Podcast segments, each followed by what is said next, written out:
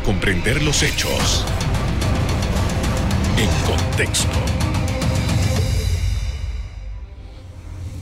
Muy buenas noches, sean todos bienvenidos y ahora para comprender las noticias las ponemos en contexto. En los próximos minutos analizaremos la participación de agentes del organismo de seguridad y de otros funcionarios en las redes de tráfico de drogas. Para ello conversamos con el ex fiscal superior de drogas y ex magistrado de la Corte Suprema de Justicia, José Abel Almengor.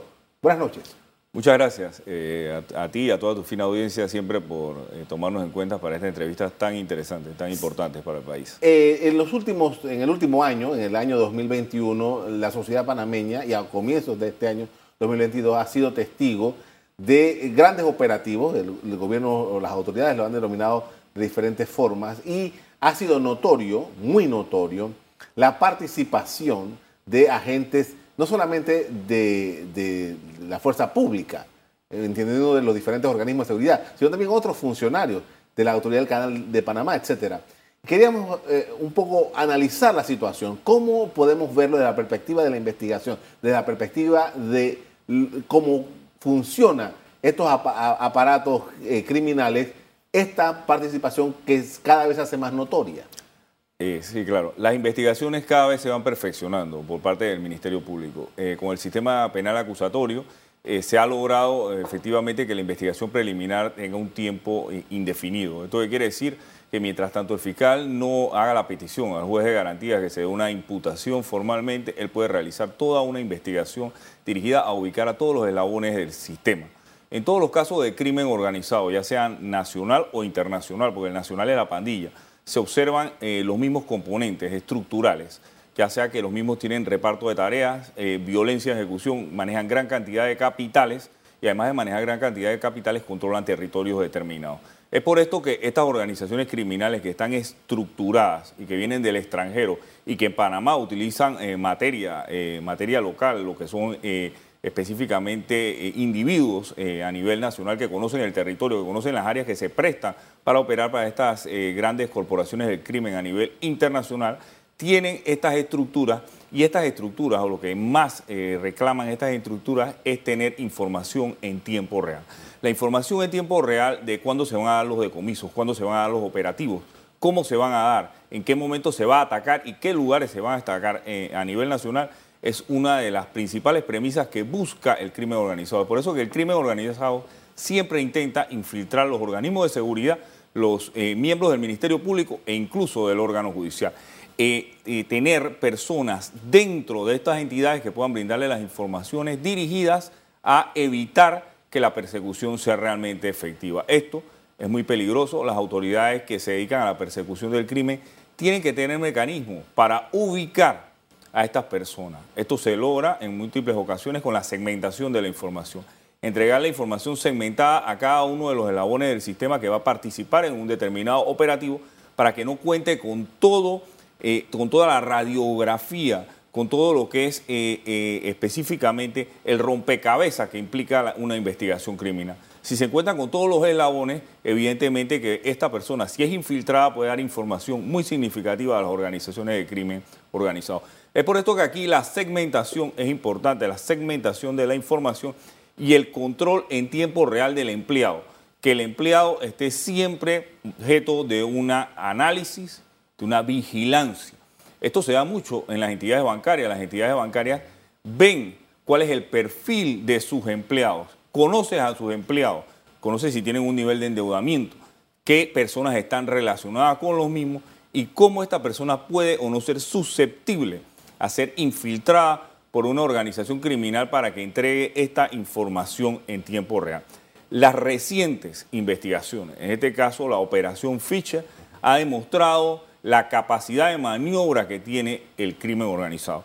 Esto cada día, eh, tanto para los criminales eh, que manejan la tecnología, porque la tecnología igual la tiene el criminal que la persona que va a investigar el crimen, que los organismos de seguridad del Estado.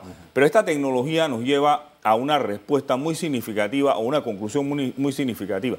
Las organizaciones criminales siempre se van a comunicar, siempre requieren comunicarse y con la tecnología van a aprovechar la misma para que la comunicación sea en tiempo real. Entonces, ¿qué se ha logrado descubrir por parte de los eh, cuerpos encargados de la persecución del crimen? que esas comunicaciones se estaban dando momentos antes de los operativos y que personas que estaban llamadas a perseguir el crimen, personas que laboraban en organismos de seguridad del Estado, entiéndase en la policía y en el Ministerio Público, estaban dando información en tiempo real a estas personas. Y esto evitó que fueran capturadas a la hora del operativo. Esto es muy importante. Una de las personas que se entregó posteriormente manejaba toda la información del operativo. Hoy en día, uno de los grandes cabecillas de esta organización criminal que no ha podido ser capturado, porque esta información se filtró en tiempo real. Y eso, eso es algo que, ha sido una de las lecciones de la operación eh, Fisher. Y la captura rápida de los celulares a las personas vinculadas al crimen es, es, algo de lo primero que tienen que hacer los funcionarios de instrucción, capturar ese indicio. Tener ese indicio para poder someterlo a una máquina especializada que existe en el Ministerio Público y sacar todo lo que hay dentro de esos teléfonos y completar el mapa de la investigación para poder ir más hacia adelante y ubicar a otras personas que probablemente no hayan sido ubicadas en el momento de la investigación preliminar. Ah, he, estado viendo, y ah, más adelante voy a profundizar un poco en los casos que se han dado, pero he estado viendo funcionarios de la ACP, funcionarios de los puertos, funcionarios incluso del IDAN, eh, eh, eh, empresas estratégicas del Estado que están penetradas por el, crimen organizado. Lo que sucede es que para Panamá cada día es un problema significativo el hecho de que de los puertos panameños salgan sustancias ilícitas que no son recuperadas, que no son capturadas y que finalmente son decomisadas en puertos en Estados Unidos, en Europa, principalmente en puertos en Holanda, en cierta cantidad de mercancía que logra de alguna manera eh, pasar por los filtros regulares eh, de los escáneres que existen en los puertos panameños. Esto es significativo. Y hace muchos años, eh, y cuando digo muchos años, más de 10 años, existe un proyecto muy interesante de escáner en tiempo real de contenedores. Eso nunca se ha podido implementar de una manera efectiva. Eso nos lleva a que los funcionarios portuarios tengan que eh, realizar lo que es el análisis de las guías vía manual para determinar si existe algún grado de indicio o sospecha de que esta mercancía pudiese estar penetrada por algún tipo de, miembros del crimen organizado introduciendo eh, sustancias ilícitas. Esta inexistencia del escaneo en tiempo real de contenedores en todos los puertos del país está perjudicando la reputación de Panamá ante el mundo. Con esto vamos a hacer una primera pausa para comerciales. Al regreso, seguimos hablando sobre la penetración del crimen organizado en las instituciones del Estado. Ya volvemos.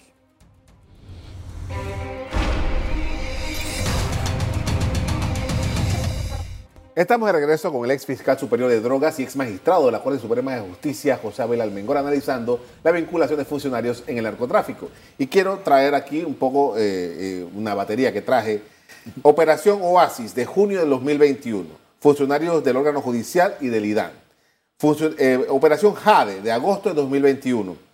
Un SPI, uno de la Autoridad eh, eh, Marítima y uno de la ARAP. Operación Fusión, septiembre de 2021. Un funcionario del Ministerio Público, un cabo del Senan y un capitán del SPI. Operación Fischer, que hace un rato estábamos hablando, en diciembre de 2021, cuatro policías, uno del Senan, dos de la ACP, uno municipal, uno del Meduca. Y lo que acaba de pasar, que eh, la semana pasada, de la operación Chivo, eh, perdón, cinco del Senan, de la, uno de la ACP, trabajadores de los puertos, ex uniformados y ex guardias de seguridad. Este es rápidamente quizás los operativos más fuertes que se dieron. Eh, hay una constante. Ahora bien, para los organismos de seguridad, para las instituciones públicas, eh, la observación de sus funcionarios, que son un montón, ¿cómo se da? Mira, la, intensificación de lo que, lo que has relacionado en, los últimos años de, la penetración del crimen organizado en, todo lo que tiene que ver con diferentes funcionarios del Estado. Esto no es nuevo. Si usted recuerda, hace más de cinco años se habló de la penetración en la escogencia de juzgados en el segundo Tribunal Superior de Justicia del primer distrito judicial, en donde eh, se estaba eh, manipulando los jurados de conciencia que iban a, tener los, iban a atender los casos de homicidio agravado que se daban a nivel de la ciudad de Panamá. Y en ese operativo interesante que está pendiente de la audiencia, eh, interesante, se logró decomisar celulares de funcionarios que mandaban fotos de expedientes. Se lograron determinar una serie de interceptaciones de comunicaciones específicamente y se ha visto que esto se ha incrementado y se ha incrementado por la tecnología. La tecnología ha permitido llevar o tener esa información, conocerla en tiempo real. Ya no es como en la época hace 20, 25 años donde la información se conocía a través de un delator, donde se conocía a través de una fuente humana que eh, hacía un informe de inteligencia. Hoy en día, si usted logra recuperar los celulares o si usted tiene los números de teléfono y usted puede, eh, como fiscal, mandar una nota, mandar un oficio a las diferentes eh, entidades, como sería Cable and Wireless, o las entidades que tienen que ver con el manejo de todas estas plataformas, todas las, telefónicas, ellos tienen la obligación de dar los cruces de llamada, de dar los monitoreos de los teléfonos y también se hacen intervenciones telefónicas con fines judiciales que son autorizadas por los jueces de garantía del primer Distrito Judicial de Panamá. Esto nos permite conocer la organización por dentro, conocer sus movimientos, conocer su estructura. Ya no tenemos que valernos de fuentes humanas, ya lo vamos a saber. Si tenemos una intervención telefónica judicial, lo vamos a saber en tiempo real cómo se mueven, cómo opera esa subcultura, porque eso es una subcultura, eh, está al margen de la ley, está oculta, hace todo lo posible para que nadie sepa cómo se maneja. ¿Cuál es la única forma de manejarla? Infiltrándose, introduciéndose. Y en eso el Ministerio Público en este momento tiene una experiencia significativa porque es lo que se ha dedicado toda la vida el Procurador General de la Nación en la infiltración de organizaciones criminales por más de 20 años. Entonces los resultados se están materializando, se están viendo, existen las herramientas para perseguir el crimen organizado. Pero no se puede perder el contexto, como se llama tu, programa, y dejar el crimen común sin investigar de manera adecuada. Aquí han sucedido situaciones como eh, robos a damas en la calle, que le han robado sus teléfonos, que le han hurtado eh, ciertas situaciones y no se ha logrado resolver esos casos de manera rápida y efectiva.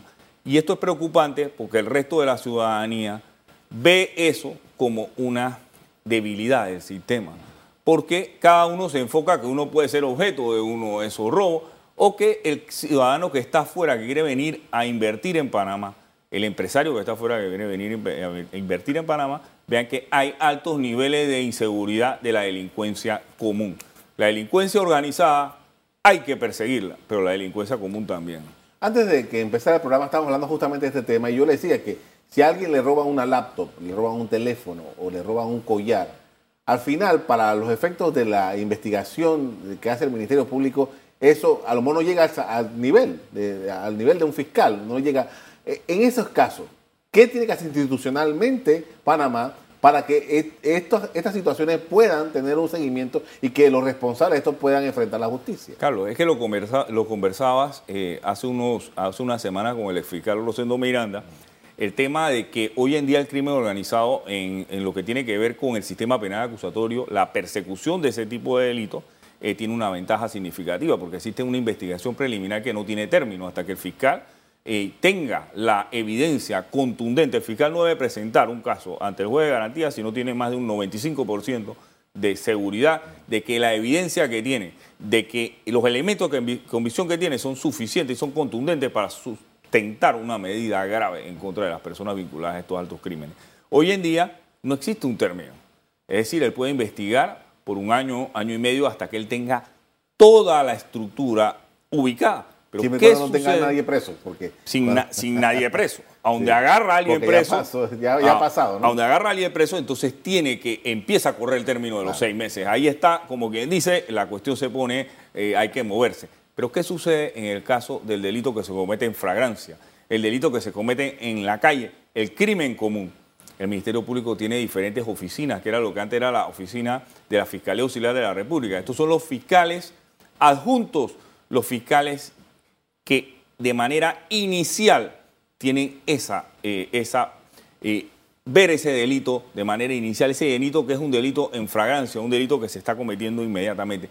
Ese fiscal tiene que ser efectivo, rápido, certero, tiene que moverse, tiene que comunicarse rápidamente con eh, las oficinas de la DIJ, tiene que dar las directrices inmediatas para que se hagan las diligencias. ¿Por qué? Porque el fiscal es el director de la investigación. La DIJ no puede hacer nada sin el fiscal. El fiscal tiene que dirigir esa investigación. Y ahí sí la tiene que dirigir de manera rápida y efectiva, porque los minutos cuentan. Porque si una señora le roba un celular en la calle, ellos tienen que ubicar el vehículo que participó en ese robo y esa ubicación la tienen que hacer de manera inmediata. Y cuando hace esa ubicación, si se ubica el vehículo, hay que cercar el vehículo por unidades policiales, llamar al juez de garantía para que el juez de garantía autorice el allanamiento de ese vehículo inmediatamente, tomar a la persona y poner las órdenes del juez de garantía y ahí entran las 48 horas para que esa persona se le decrete legal o ilegal la aprehensión. Entonces, en este tipo de crímenes de calle que nos afectan a todo día y día, día a día y que manda la percepción de inseguridad, el fiscal de atención primaria, tiene que ser la columna vertebral del Ministerio Público. En el fiscal de atención primaria no se puede poner a personas sin experiencia, a los primeros que entran, a los recién nombrados, porque esas son las oficinas más importantes, inclusive más importantes que la oficina de la Fiscalía de Crimen Organizado o la Fiscalía de Drogas, porque ahí es donde se está todo, viendo todo en tiempo real. Si asesina a una persona, esos primeros minutos en donde en atención primaria de homicidio se va a ubicar la evidencia, que puede ser la evidencia que sea eh, la que determine si hay un inocente o un culpable, eso hay que hacerlo de manera rápida y efectiva. Aquí no entra lo que dice Rosendo Miranda. Aquí no hay tiempo, aquí el tiempo apremia y hay que actuar inmediatamente. Con esto vamos a hacer una segunda pausa para comerciales. Al regreso, seguimos conversando sobre el trasiego de drogas y el papel que están jugando algunos miembros, los estamentos de seguridad y otras agencias estatales. Ya volvemos.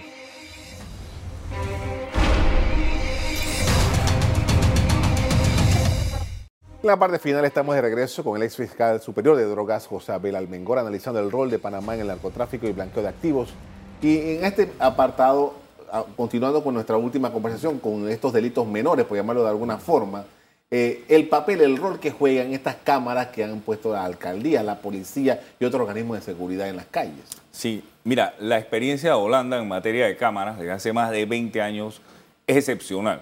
Y yo creo que Panamá debe ir hacia allá. En Holanda existe eh, unas salas inmensas en donde toda la ciudad, específicamente todo Ámsterdam, está debidamente ubicado, cuadriculado y se puede observar todos los movimientos de personas que puedan estar o no en determinado momento cometiendo hechos ilícitos para poder hacer lo que es toda investigación criminal. Toda investigación criminal es traer un hecho que sucedió en el pasado al futuro para presentárselo a un juez y que el juez pueda tomar una decisión, eh, reconstruir el, pasado. Eso, eso, es eso es una investigación criminal, reconstruir el pasado. Entonces, si hay que reconstruir el pasado, las cámaras que existen a nivel eh, de la ciudad de Panamá son significativas y son muy importantes. Y creo, eh, por lo que he visto en las últimas semanas, están funcionando bastante bien porque se observan en las redes sociales movimientos eh, de ciertos choques que se han dado en, áreas eh, en áreas de la ciudad de Panamá, en la, avenida Ricardo J. Alfaro, hace dos días.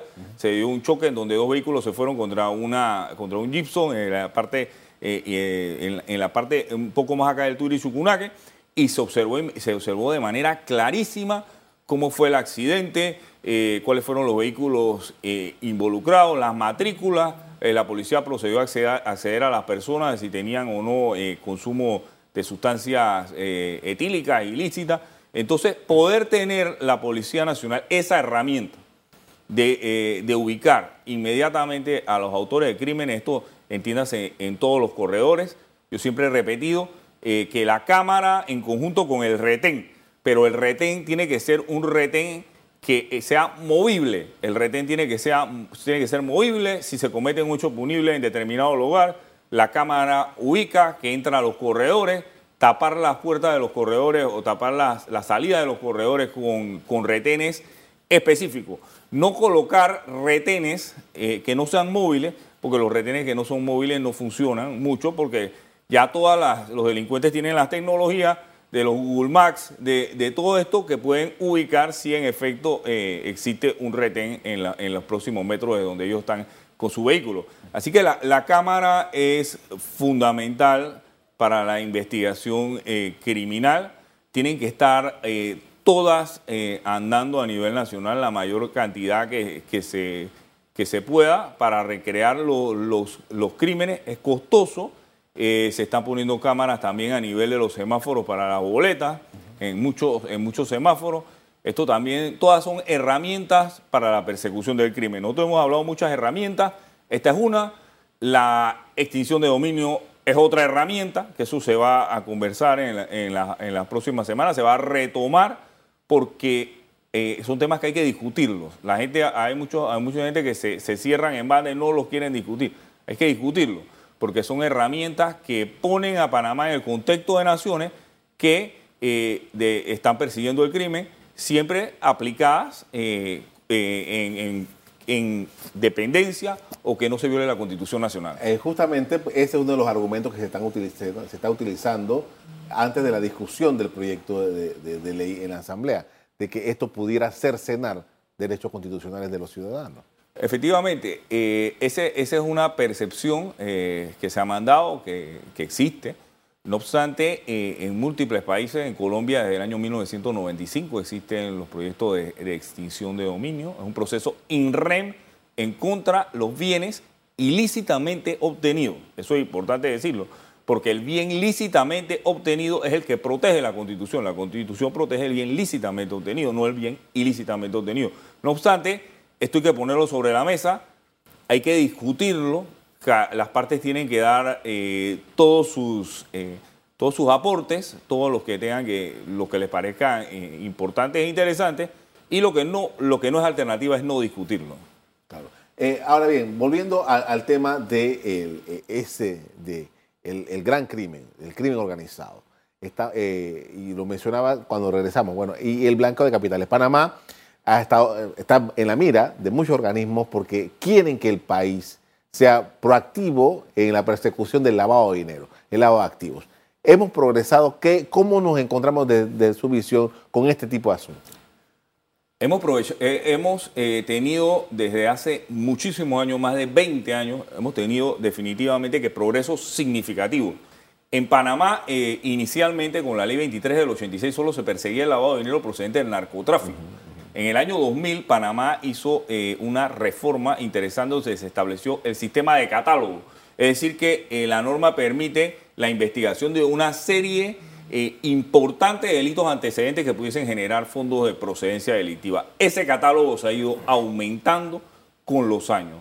Las medidas administrativas y penales dirigidas a la persecución del blanqueo de capitales cada día son más amplias. Los específicamente en lo relacionado con los controles a nivel bancario, los controles a nivel de profesiones como sería la contaduría y las leyes cada día son más amplios. Lo que sucede es que Panamá tiene una amplia plataforma legislativa. Lo que se está exigiendo ahora es resultados en la práctica.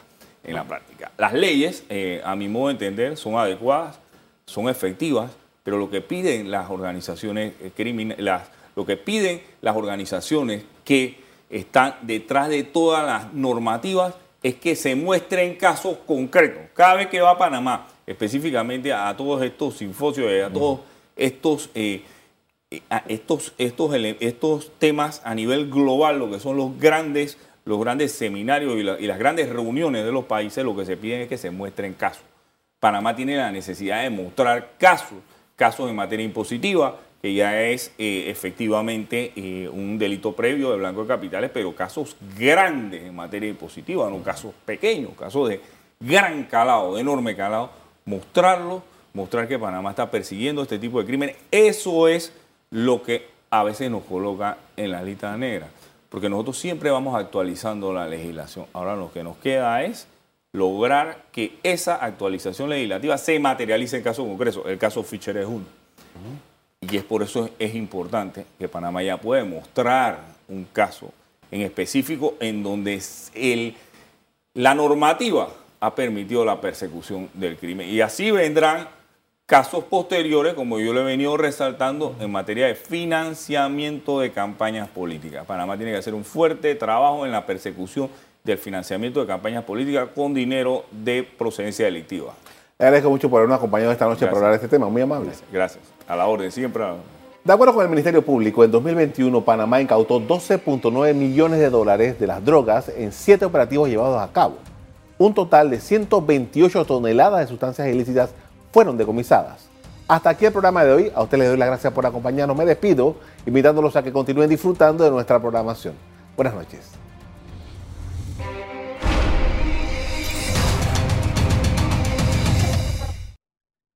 Revive este programa entrando al canal 1 de BOD de Tigo.